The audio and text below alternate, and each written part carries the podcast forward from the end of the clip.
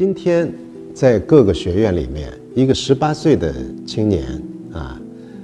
呃，顶多是附中的学生，他根本看不起自己，也没有人注意他们。可你要是比比王希孟啊，人家真是自信。所以当我看到《千里江山图》的时候，我就忍不住会觉得非常心痛。我觉得一个十八岁的少年是吧，能画出这样的一幅画，他的胸襟，他的看待这个世界的方式，他多广阔呀！就是很多人，很多人一辈子就是也做不到用这样的目光去看待这个世界。就这么多年了是吧？这个五句记得，这个时青、时绿这两种颜色历久弥新，他永远记得。我觉得这个就是这个就是艺术吧。作为舞剧导演，最难的就是在你每一次创作之初的不确定性。那种不确定性像一个黑洞一样的，就你不知道什么时候能够找到那一丝光亮，跟着那个光亮走到洞口。在做青绿的时候，其实你会发现某一种困难在放大，或者是舞台剧的导演他的出发点、他的角度，就是你必须再造一种语言。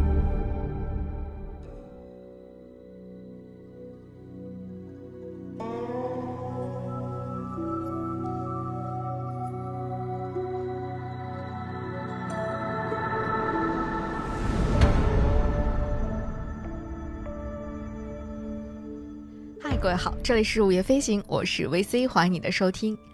啊，那通过今天我们节目的标题呢，我相信大家已经大概可以猜到了。我们在本期节目当中要跟大家聊一聊青绿山水，聊一聊青绿山水当中最杰出的代表《千里江山图》，以及如今已经一票难求的一场演出——舞剧《只此青绿》。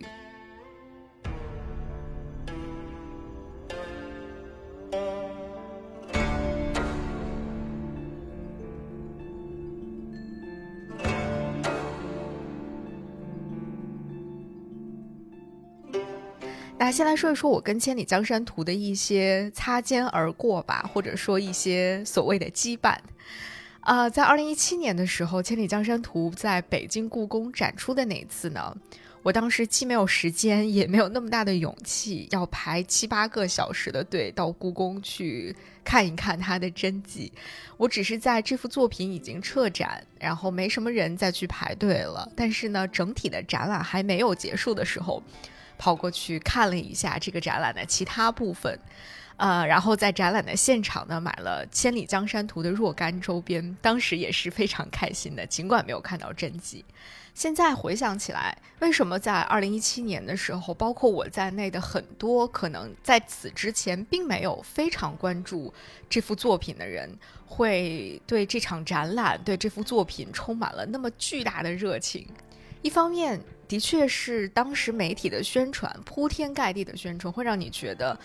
呃，作为一个身在北京的人，如果你不去看这样的一场展览，那真的是暴殄天物。但我觉得更重要的原因，啊，的确是因为这幅作品当中那种开阔的气象和它明丽的青绿色彩，会深深的吸引到第一眼看到它的每一个人。那除此之外，在当时我非常沉迷于这幅作品的另外一个原因，是在几年之前，大概是在二零一五年左右吧。陈丹青老师曾经做过，呃，一个系列节目，叫做《局部》。那在《局部》第一季的第一集当中，他就讲到了《千里江山图》，而且是从一个全然不同的角度去聊了这幅画。他没有具体的去讲这幅画的布局啊，它的结构、它的笔触，以及这幅作品背后诸多考据细节，而是重点讲了讲王希孟这个十八岁的少年，特别是在结尾的那几句话，我觉得我大概会记一辈子。他是这么说的：“他说，在《千里江山图》中，我分明看见一位美少年。在《千里江山图》中，我分明看见一位美少年，他不可能老。”他正好十八岁，长几岁小几岁不会有千里江山图。他好像知道，过了几年就死了。特别是最后的那两句，他好像知道，过了几年就死了。这两句话被陈丹青老师用听起来非常平淡，但是戛然而止。用余韵悠长的方式讲出来之后，就一直萦绕在我的脑海当中，就像《千里江山图》这幅作品一样。画了，画完了，递交给了宋徽宗。徽宗把他赐给了蔡京，这个叫西梦的人，仅仅出现在了蔡京的提拔当中，然后就退场了，再也没有出现过。之后，蔡京也退场了，然后徽宗也退场了，历史就此翻开了新的一页。中国美术史上的青绿山水的创作也很快过去了，水墨山水在日后更长的时间里成为了主流。曾经最绚烂的创造，也只是在历史长河当中短暂闪耀了那么一瞬，然后戛然而止。但所幸它余韵悠长，一直流淌到了今天，让我们有机会得以又见青绿。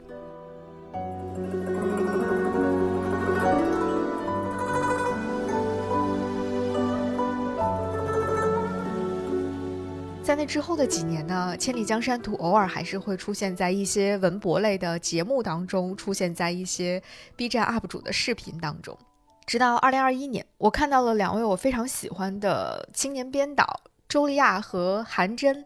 这两位老师，他们是中国东方演艺集团的两位年轻的编导。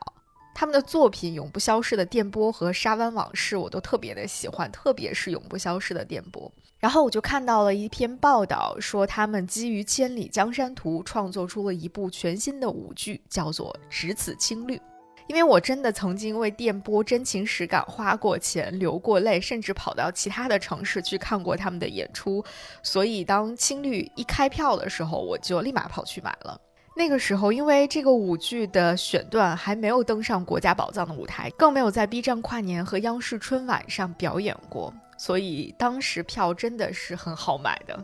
我当时也确实没有想到，在这之后，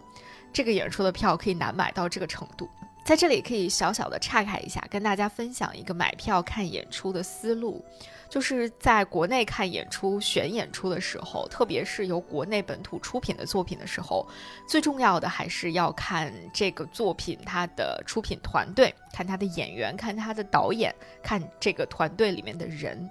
啊，就像我之前一位做戏剧的朋友曾经说过，他说目前在国内的这个演出圈子里面呢。已经不太可能存在说，啊，一个演员或者说一个主创他非常的有才华，但是始终出不来的这种情况了，因为只要一个人稍稍有一些才华，有一些与众不同的地方，那那些圈子里面的人或者说常看戏的一些观众就能够立马发现这个闪光的种子。所以，如果大家想要看一些非常不错的演出的话，一定要先看班底，要先看人，然后再看。这个作品它的题材，它的其他方面是不是符合你的需要？好，那我们回到《只此青绿》。《只此青绿》的首轮全国巡演最后一站是在北京站，所以我几乎是手握着一张2021年就买好的票，直到2022年我才看到这个演出。但事实证明呢，我的确没有白等这小半年的时间。作为一个泪点比较低的观众呢，我大概在这场演出开场二十分钟左右就已经开始哭了，因为这个舞剧的编剧老师实在是非常非常的懂我，他的每一个设置都戳在了我的泪点上。嗯，不过后来我在看一些微博评论的时候，我才发现，的确不同的观众对于这部戏的理解，对他的期待是非常非常不一样的。比如对编舞要求比较高的观众，他们就会认为这部舞剧它的编舞其实并没有什么太大的新意，更多的是舞美上的一些创新，让大家会觉得哦，看起来视觉效果非常不错。呃，还有一些是对剧情的跌宕起伏要求比较高的观众，那他们就会认为上半场实在是太平淡了，没有什么特别大的高潮起伏。所以本期节目接下来的内容呢，更多的是我作为一个业余的文博爱好者和一个普通的剧场观众，啊，对这部作品，啊，无论是《千里江山图》还是《只此青绿》这部舞剧的一些小小的解读。它不会具体的聊到编舞，因为我实在是不专业，也不会聊到《千里江山图》的诸多疑点和考据，因为这些。众多疑点和考据上的问题，在千百年来都是各个领域的专家们争论不休的一些话题。而且呢，这些已经有足够多的资料可以供大家去阅读了。那我也会把我在这几年当中读过的一些、看到的一些不错的书和视频呢，放在 show notes 当中。如果大家感兴趣的话，可以自己先去看一看。那我更多想聊的是基于《千里江山图》这幅作品创作出的五句作品当中的四重叙事，以及一份关于创造这个主题的匠人之心。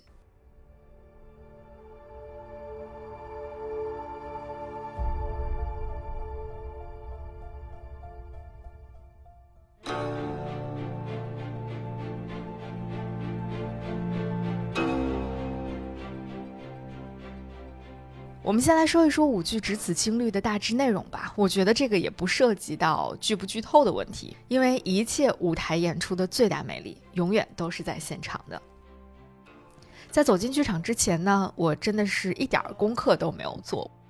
我既没有去看这部舞剧的内容梗概，也没有具体的去看前面的一些巡演城市当中观众发的一些观后感的 report，因为近几年我个人的观剧感受是。当你几乎以一张白纸的状态走进剧场的时候，很可能收获到很多很多意外的惊喜。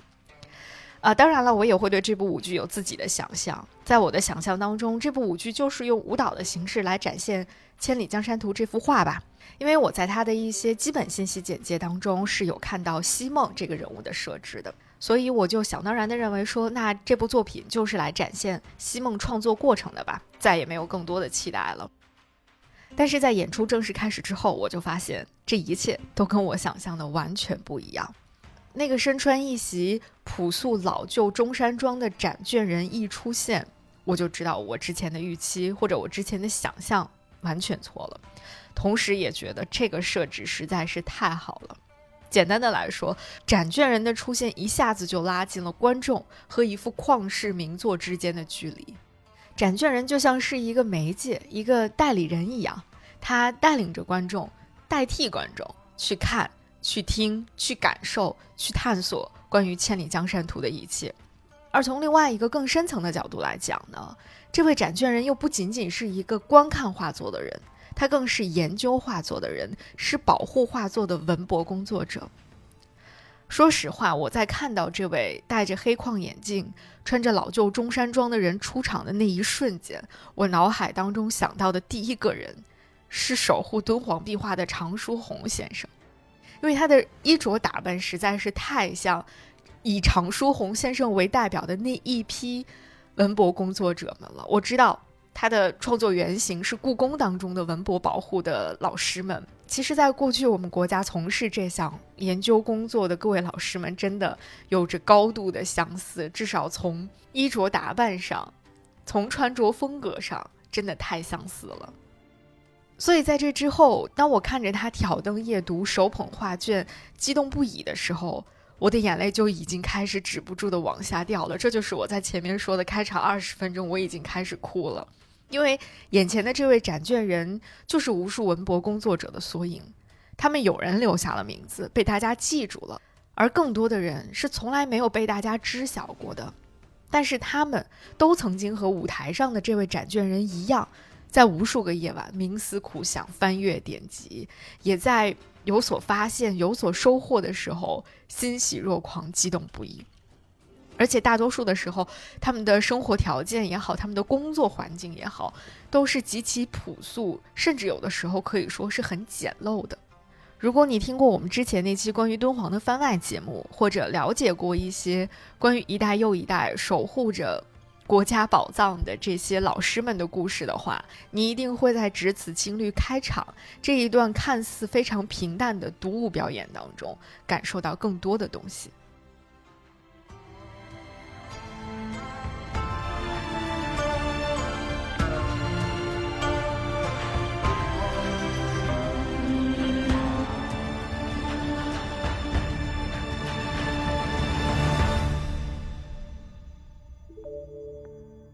那在这场独舞之后，舞台旋转，对，就是我们大家后来在电视节目当中看到的。只此青绿的舞台设置是非常用心的，它是一个圆形的舞台，并且用画布一般的隔断将圆形舞台根据表演的需要分隔成了若干个层次，营造出了一种若即若离、相隔咫尺又无法触碰的戏剧效果。那在这里，舞台旋转，西梦登场了。然后两条平行的故事由此正式同时展开。西梦在遥远的北宋开始了他的创作，展卷人在简朴的现代办公室开始了自己的研究。他们将要展开的是同一幅画卷，他们将要开启的也是一段跨越了时空的共同创作。而从这里开始，青绿的七个章节——展卷、问传、唱思、寻石、洗笔、淬墨和入画，也将在我们眼前的这方舞台上徐徐展开。甚至你可以说，舞剧本身又何尝不是一幅在我们眼前徐徐展开的长卷呢？所以，开头的这第一张展卷其实是三重意义上的展开画卷了。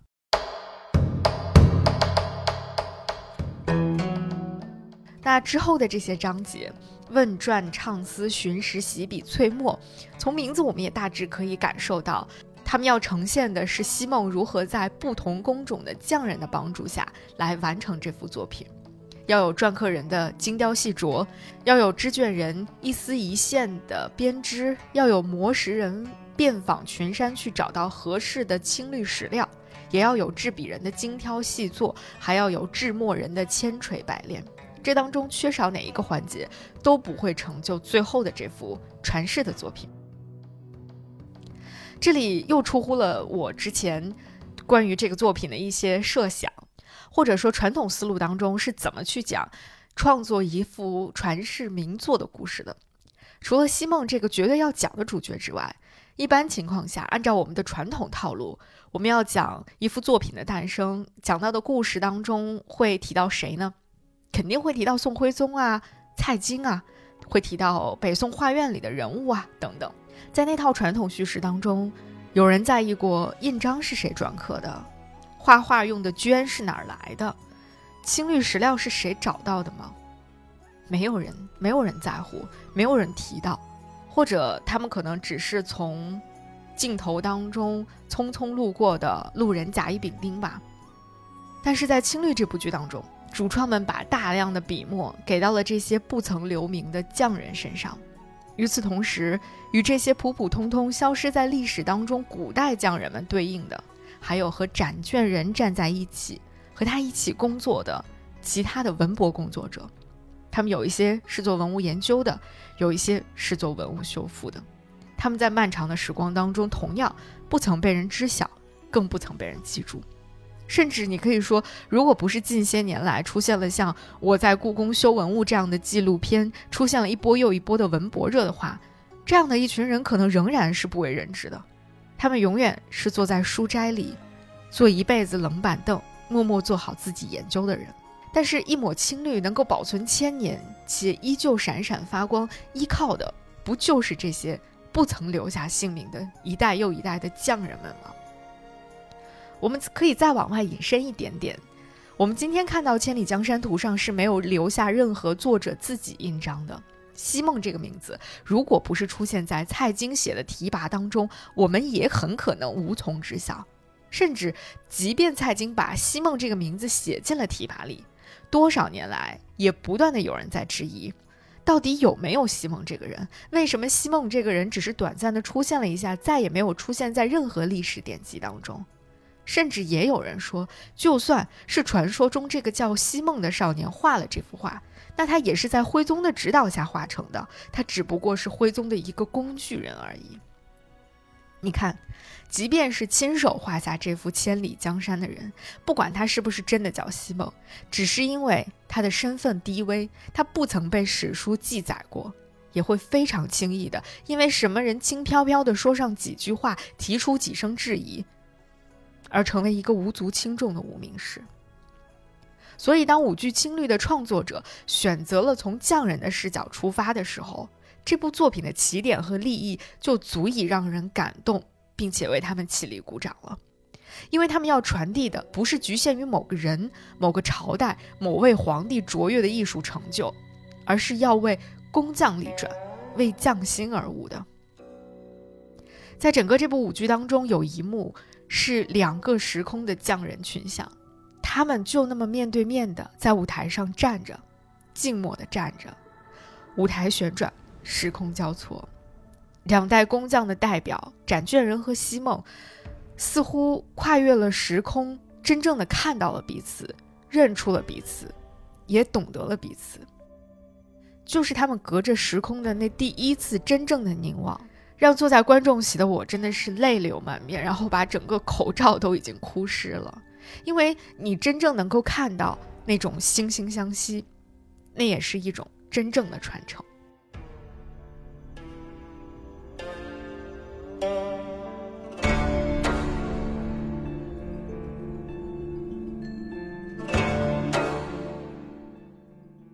说完了基本剧情，我们来说一说这部舞剧创作的最坚实的基础吧，就是《千里江山图》这幅作品。其实通过刚才我们在聊剧情的过程当中，大家已经感受到了，如果要讲一个完整的故事，其实《千里江山图》本身能够提供给我们的素材是非常非常有限的。首先，在这幅《千里江山图》的画作当中是没有非常具体明确的人物的。其次，关于创作者的一切都非常的模糊，而且如今我们在画作上看到的所有的题字印章都有颇多值得商榷的地方。比如说，普光写的跋文是不是后来拼接过来的呢？比如后世我们经常说王希孟，王希孟，他到底是不是姓王呢？是不是大家都是从明末清初的那位名叫梁清标的收藏家那儿听说的呢？等等等等。真正比较确凿的，能够拿来作为比较坚实的创作根据的，就是蔡京题写在《千里江山图》上的题跋，它的核心只有六十七个字，而这六十七个字就是一切创作的缘起和根基。我们来看看这六十七个字都写了什么。昔梦年十八岁，昔在化学为生徒，招入晋中文书库。数以画线，未甚功。上知其性可教，遂会遇之，亲授其法。不逾半岁，乃以此图进，上加之。因以次陈经，为天下事，在作之而已。就是这六十七个字，六十七字的故事，支撑了整部舞剧的创意和创作。所以，如果站在创作者的立场、创作者的角度上来看，我真的不得不对两位导演和编剧老师再次表示敬意。整部舞剧《只此青绿》，除了刚才我们讲过的不同工种的匠人相继出场之外，最重要的那条主线，就是以这六十七字提拔为基础的西梦创作《千里江山图》的故事。在这里呢，我们就以这六十七个字为基础。逐一的将《只此青绿》这部戏里面非常打动我的细节和亮点，重点的来聊一聊。你会发现，这部舞剧的创作和这六十七个字是如何紧密的结合在了一起，又是如何将这六十七字拓展为一整部舞剧的。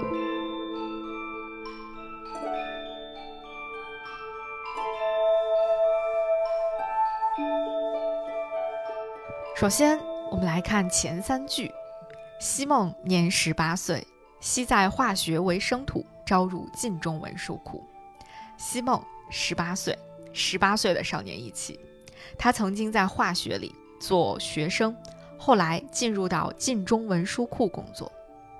曾经在化学里做学生，那首先这个化学是一个什么地方呢？我们去查了查宋代的历史，会发现，在公元一一零四年的时候。一直对艺术创作拥有巨大热情的宋徽宗，专门创建了一个培养绘画专业学生的学校，就是这个画学。它相当于我们今天所说的美术专科学校吧。这是中国历史上唯一出现的一家皇家绘画学校。它独立存在了六年的时间，然后被合并进了翰林图画院。之后，它又存在了十七年，直到北宋灭亡，一共存在了二十三年的时间。西梦就是在这样的一个机构当中学习绘画的。西梦在化学做生图的时光应该还是非常美好的吧？毕竟一个喜欢画画的少年，能够在皇家创办的美术专科学校当中学习，应该说在当时已经是非常幸运的一件事情了。那在舞剧《只此青绿》当中，有一段非常生机盎然而且少年意气的群舞，把西梦这段美好的学画的时光表现得非常的充分。而且这段舞蹈当中的服装颜色是非常出挑的，和西梦整场大部分时间穿着的那个白色长衫不同的是，这里所有化学里的少年都是穿着淡粉色的服饰，头上戴花，真的非常的生机盎然。而说到这个头上戴花呢，又不得不说这部戏的服化道确实是非常下功夫，因为宋代男子的确是有簪花的习惯的，而且具体到什么场合戴什么样的花、什么材质的花都是非常有讲究的。在这里呢，我们就不做详细的介绍了。不过根据史料的记载呢，宋徽宗每一次出游回宫的时候，都是玉裹小帽、簪花乘马。而跟在旁边的大臣和侍卫们也都会赐花佩戴，天子这样以身作则了，那其他的百姓们自然也都是紧跟时尚了。这段发生在化学当中的舞蹈，几乎是全剧当中，也是西梦人生当中最快乐的一段时光。但是一个人在化学当中的求学时光，一般只有三年的时间。三年之后，化学里的学生们要参加一次由宋徽宗亲自出题的考试。成绩优秀的人将会进入到画院，画院无疑是当时全天下热爱画画的人最向往的地方。不过，从蔡京后面说到的招入晋中文书库，我们可以知道，西梦并没有通过那次考试进入画院，而是被招入了晋中文书库工作。晋中文书库，一个管理档案和画画根本没有什么关系的地方。从此，西梦快乐无忧的求学生涯结束了。他的人生开始进入到了 hard 模式。之后，蔡京的跋里是这样写的：“数以画线，未甚功。上知其性可教，遂会遇之，亲受其法。”没有进入画院的西梦，并没有因此而放弃绘画。他一边工作，拿着晋中文书库非常微薄的薪水，一边坚持画画，不停的画，不停的创作。无论是严冬酷暑还是白天黑夜，只要有空，他就会伏案创作。在舞剧当中，进入 hard 模式的，除了西梦，还有展卷人。当西梦在寒冬深夜当中秉烛创作，冻得瑟瑟发抖的时候，展卷人也在他孤寂的办公室里，点着一盏灯，坚持做着自己的研究。一轮明月挂在了天空，照着西梦，也照着展卷人。展卷人似乎透过这画卷，看到了又冷又疲惫的西梦，为他默默地披上了一件棉衣。西梦就是在这样的过程当中，一次又一次地把自己的画作上呈给了徽宗，希望能够得到徽宗的赏识，也就是提拔当中的数以画线。但结果呢，未甚功。他的进献的画作一次又一次地被。宋徽宗否定，但是他纵然受挫，也依然坚持不断的上呈自己的作品。这里也是我在看剧的时候哭得非常厉害的一个地方。你会感受到一个初出茅庐、对于创作拥有巨大热情的少年，他渴望被人看见、渴望被人认可的那份执着和那种巨大的热情。我相信很多人都曾经有过那样的一段时光，都会懂得那样的一份感情。那终于，他的努力和坚持终于得到了回报。上知其性可教，徽宗看到了他的潜力，知其性可教，遂会遇之，亲受其法，决定要亲自教导他画画了。在舞剧当中，这整段戏的舞台设计是非常出彩的，无论是在内容上还是在视觉呈现上。这里的舞台背景是不断的出现宋徽宗最具代表性的瘦金体的书法，具体出现的内容，他们选择的是宋徽宗的诗词《玉界风霜二十帖》。《玉界风霜二诗帖》原本是一个纸本的书法作品，它现在收藏在台北故宫。过去有学者曾经推测过，认为这件作品很可能是宋徽宗在二十九岁的时候创作的。这副诗帖呢，其实是由两首诗合并而成的，一首七言律诗，一首五言律诗。而出现在舞台背景上的最主要的就是那首七言律诗。在当时看演出的时候呢，我一方面是被这个硕大的瘦金体的书法作品深深的震撼，感叹说这个瘦金体实在是太好看了，同时呢，也被当中的只言片语所深深的打动。那在看完演出之后，我特意又重新找出了这首诗，反复的阅读，才发现他写的也实在是太好了。这首七律是这样写的：欲借嵯峨万仞重。故将工巧撞层峰，数寻苍色如烟河，一片盘根似险峰。愿与接连长棘竹，池亭掩映却平松。分明装出一言寺，只欠清宵几韵中。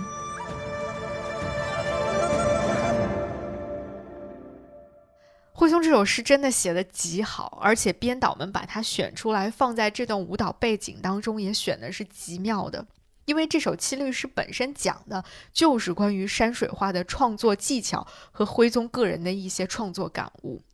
首联当中所写“欲借嵯峨万仞重，故将工巧状层峰”，意思是说，因为想要借嵯峨之态来体现山势的高峻。所以就要用精工巧妙的方法，通过设置层叠起伏的山峰来达到构图的目的。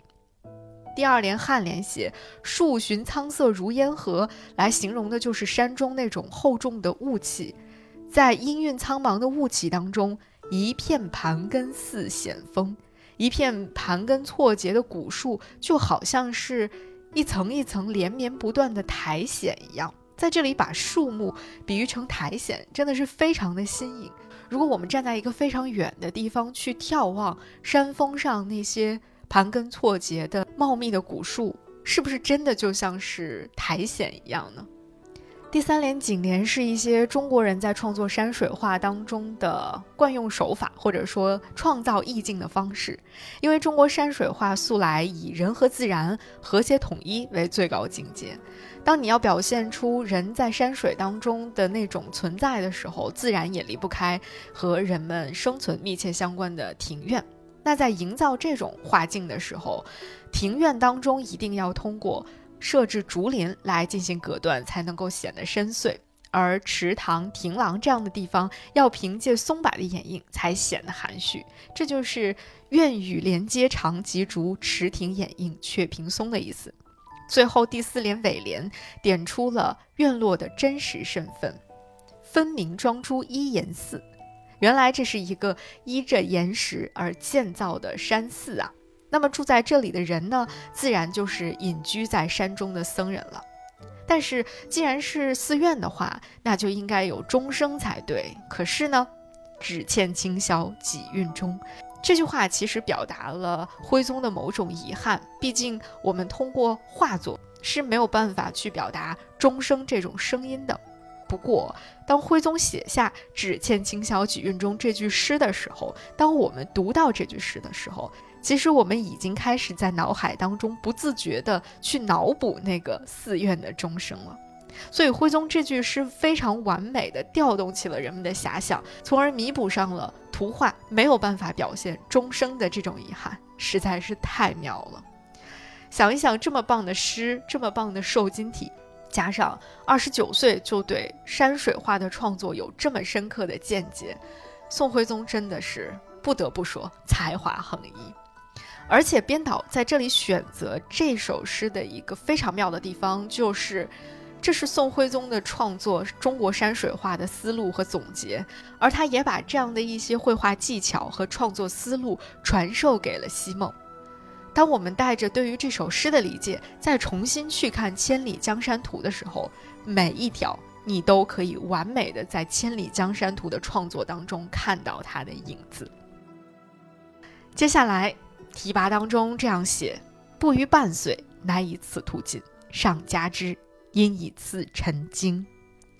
在被宋徽宗教导之后，西梦非常用功，他仅仅用了不到半年的时间，就画成了这幅《千里江山图》，并把它进献给了宋徽宗。所以你可以想象，西梦是付出了多么大的努力，才实现了不逾半岁就把这幅图交给了宋徽宗的。上加之，他把这幅图进献给宋徽宗之后，徽宗看了非常满意，然后嘉奖表扬了西蒙，后来把这幅画赐给了蔡京。这几句题跋对应的就是全剧当中最华彩的那个章节了——入画，也就是我们大家现在能够在 B 站上看到的那个选段。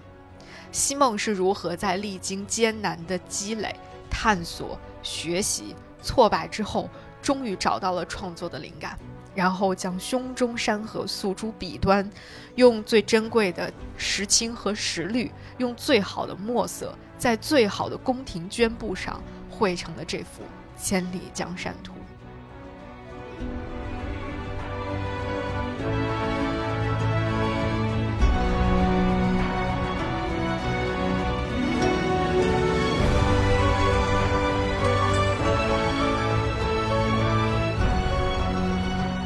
我永远都记得扮演西梦的舞蹈演员张翰，在表演到西梦创作完成了整幅《千里江山图》的时候，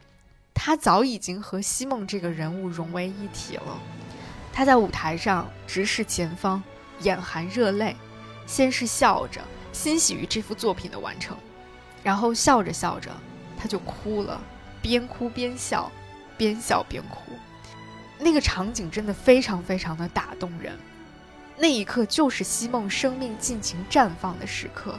也是西梦一生当中最幸福的时刻。同时，我也相信那是作为一名舞蹈演员在舞台上绽放和幸福的时刻，也是导演和所有主创们一切的努力尽情绽放的时刻。就像导演在谈到这部剧的创作的时候，他说：“每一个人的生命，好像一定要经历极致的孤独和极致的奔放。”西梦。恰恰是在十八岁的时候，把这种对抗全部经历了，他才创作出了这样的一幅绝世的作品。把《千里江山图》和世间最美的青绿入画完成的那一刻，就是西蒙生命极致奔放的时刻，同时也是在舞剧当中，他带领着所有的观众一起去体会那份极致的时刻。而在那一刻结束之后，西蒙静静的转身。缓缓地走进了自己的画作里，他也入画了。而随着他的入画，舞台背景上方原本出现在画作当中的那一颗有“西梦”字样的红色印章，也渐渐地随风飘散般的消失了。正如我们今天看到的真实的绢本作品上一样，没有留下关于西梦的任何印记，没有印章。西梦究竟是谁？去了哪里？没有人知道确切的答案。但我们知道的是，他入画了。我们可以想象，他或许在这幅画当中某一艘小船上、某一条山路上，或某一个庭院当中，悄悄地为自己留了一个位置。毕竟，出现在这幅画作当中的人物，都小到面目模糊，你根本看不清谁是谁。但是如果，即便画中所有的人物都不是他，那他也已经入画了，因为整幅作品就是他，一个名利耀眼的十八岁的少年。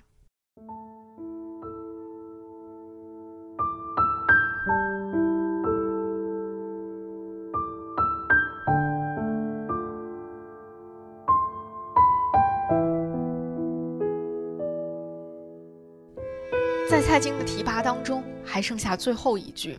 也是全篇当中，我觉得说的最棒的一句话，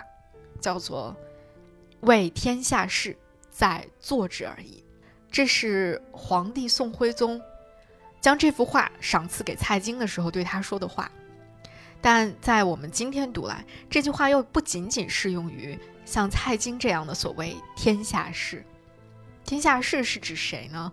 徽宗的这句话的意思是说，天下事。全天下的士人，所谓士人，就是天下杰出的高士，天下杰出的人才，在做之而已，就是要坚持不懈的去做一件事情。天下那些真正的士人，的确是这样做的，西梦也是这样做的，那些匠人们同样也是这样做的，这部舞剧的创作者们也是这样做的。如果不是因为他们的这种做之而已的精神，我们就不会看到今天这幅作品，也不会看到这部舞剧了。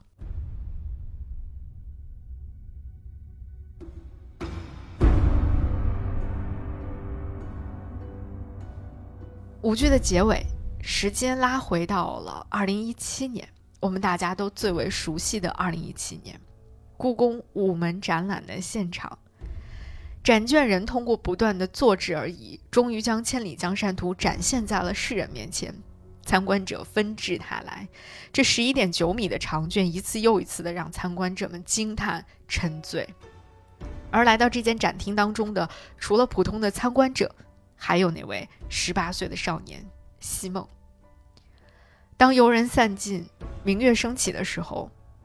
展厅里只剩下了展卷人和西梦。他们两个人就隔着这十一点九米的传奇长卷，再次看到了彼此，认出了彼此。西梦看到自己呕心沥血的作品，至今仍然完好无损的被人保存着。展卷人再次看到那个明丽的少年。出现在自己的眼前，两个人什么都没有说，他们只是隔着长卷，彼此向对方深深的鞠了一躬。这是跨越时空的一次彼此的致敬，也是一种感谢吧。致敬作品，致敬创作者，致敬守护者，也致敬那份最宝贵的匠人之心。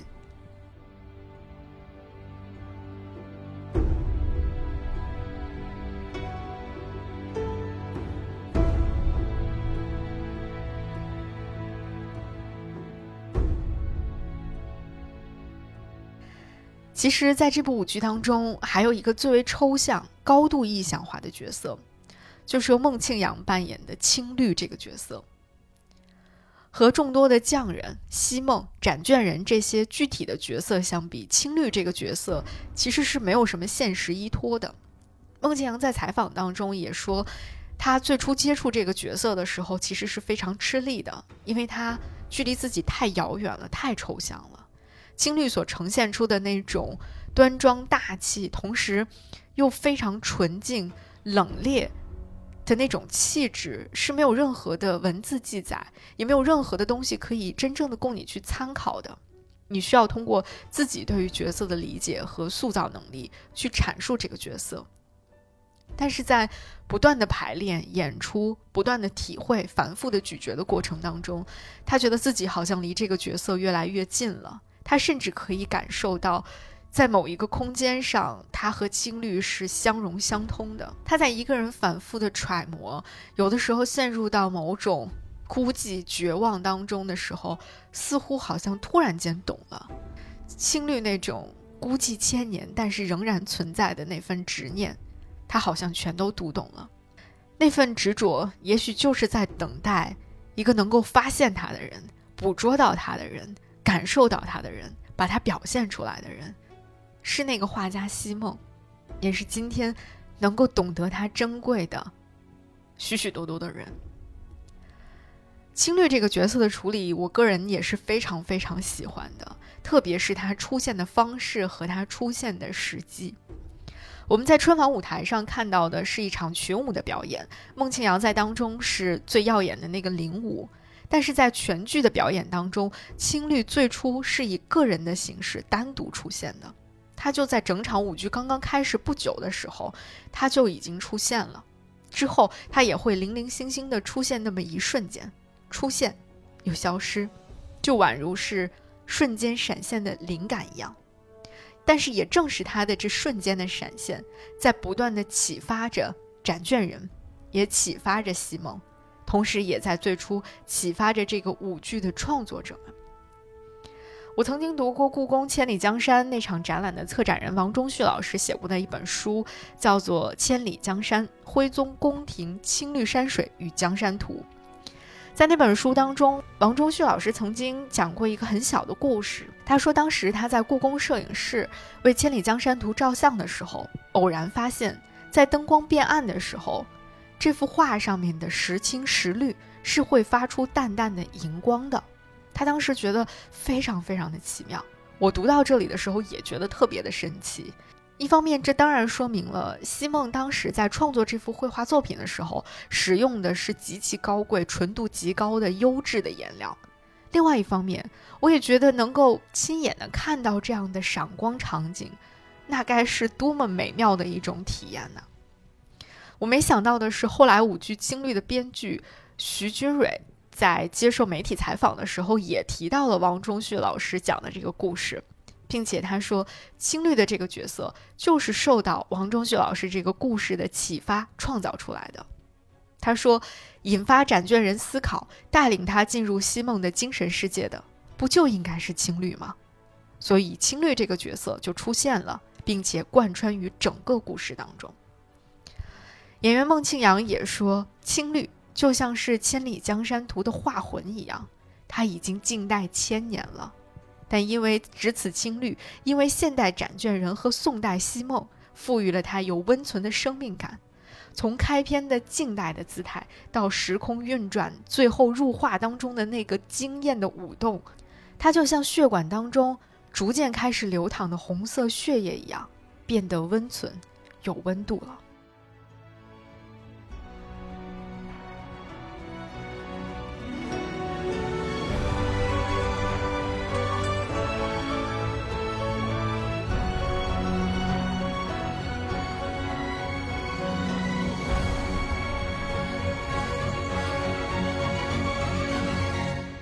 后来我还看了记录《只此青绿》幕后创作过程的那个小的纪录片，虽然这个纪录片目前只更新了两集，但是我们也可以从中捕捉到很多关于这部舞剧创作的起点和当中一些非常有趣、有启发的地方。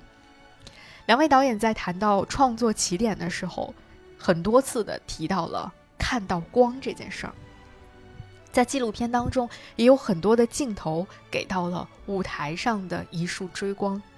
这就会让我不断的想起陶渊明在《桃花源记》当中写过的一句话，叫做“山有小口，仿佛若有光”。其实做一件作品，做一件事情，想要去抵达某个地方，都像是在寻找某一个属于自己的桃花源。无论是北宋的西梦，北宋民间的那些匠人们，还是今天的文博工作者，乃至这部舞剧的创作者、表演者，以及更多更多各个领域的创作者，他们其实都是在寻找光的。为了寻找光，他们已经在黑暗当中摸爬滚打了很久很久，甚至可能就已经处在马上就要放弃的边缘了。但是终于，终于，他们在一座山前看到了一个小口。仿佛若有光，然后一切似乎都有了转机。但其实只看到光还是远远不够的，我们要去追光，要不停的追光，因为那才是创作真正开始的地方。而这个追光的过程，其实也就是徽宗所说的“天下事，在做之而已”。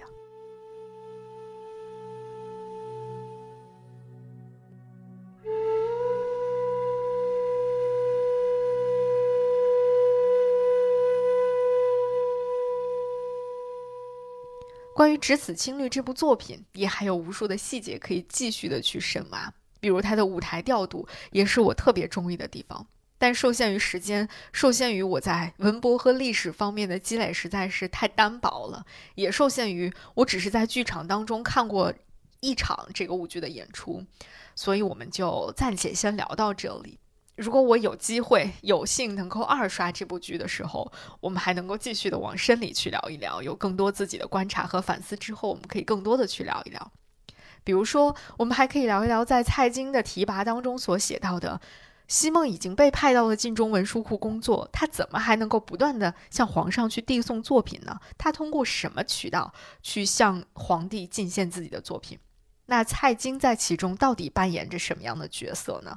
又比如，宋徽宗为什么要坚持找一个没有考入画院的少年来教？他为什么不从画院里去找一个功底更好的人来画呢？那宋徽宗还有什么更深的用意和他自己的目的吗？还有那些如今盖在《千里江山图》上的印章到底都是谁的？这幅十一点九米的画作当中，具体都画了一些什么？他为什么要这样的谋篇布局？体现了什么样的创作思想？它只是普通的山水那么简单吗？是不是还寄托了其他更多的寓意在里面呢？等等等等，这些讲起来也都非常的有意思。如果大家感兴趣的话呢，啊，现在就可以查看一下我们 show notes 当中的书籍和一些视频的推荐，啊，可以马上的看起来。当你逐一的去寻找这些问题的答案，去听这些故事的时候，你会发现他们几乎可以把整个北宋的历史都串联起来了。这个过程也非常非常的有意思，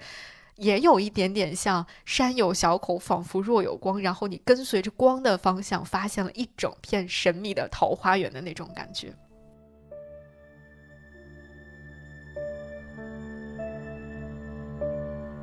那除此之外，还有一些我在读这些研究材料的时候发现的一些很有意思的边角料，可以跟大家在这儿简单的分享一两个。比如说啊，我们都知道绘制《千里江山图》用到的绢是特制的、品质非常高的宫绢。但是其实每一批宫绢呢，都还是有细微的差别的，比如它们尺寸上，呃，是稍稍有一些细微的差别的。而这些细微的差别呢，通过我们现在的一些更为精准的探测技术是可以发现的。那经过研究人员对这个宫绢的对比发现，和《千里江山图》共用一批宫绢的，还有在同一年诞生的另外一幅旷世名作，它就是宋徽宗的。《瑞鹤图》，宋徽宗的《瑞鹤图》，我实在是太喜欢太喜欢了。在这之前，我真的不知道他和《千里江山图》是用同一批宫绢画出来的，而且是在同一年画出来的。这样想一想，那真的是一个盛产杰作的年份呐。而那批宫绢，可能也是被灵感之神亲吻过的吧。还有一些学者呢，在多年当中一直致力于探索《千里江山图》到底描绘的是哪里的山水风景。尽管其中若干的局部我们都能够在庐山找到极其类似的风景，但是整体上来看，西梦笔下的这千里江山，并不是某一处山水的真实再现，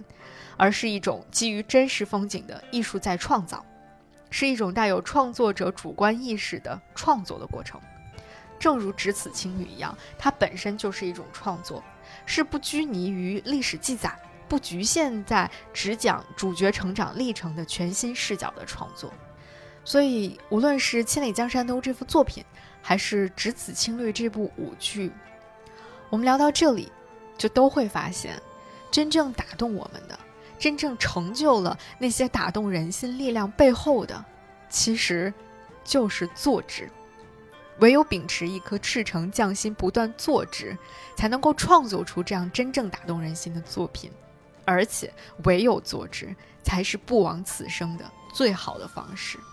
哪怕你的一生只有短暂的一瞬，那也是最明丽的颜色。感谢西梦，感谢无数无名的匠人，让我们得以又见情侣。也感谢只此情侣，让我在剧场里哭着笑着。然后又一次拥有了追光的勇气。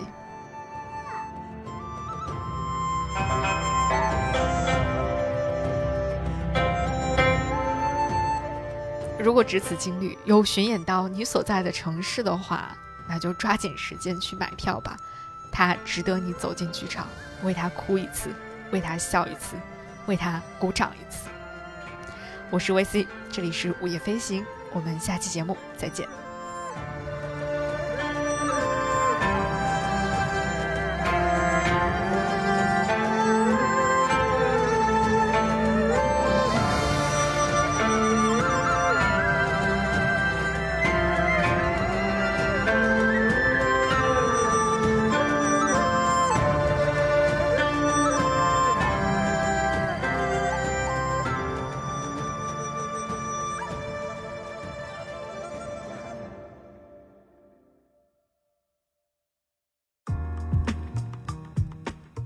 飞行由 Marcast Media 制作出品，我们推荐您在苹果 Podcast 订阅收听。如果喜欢这档播客，你可以给出五星好评，也可以留言评论。同时，我们的节目也会同步更新在 Spotify、小宇宙、喜马拉雅、网易云音乐、QQ 音乐、荔枝 FM、蜻蜓 FM 等平台。另外，你也可以搜索“午夜飞行”的微博和微信公众号，期待你的关注和反馈。我们也欢迎有意向的品牌来赞助支持这档播客节目。合作联系可发送邮件至 hello at markusmedia.com。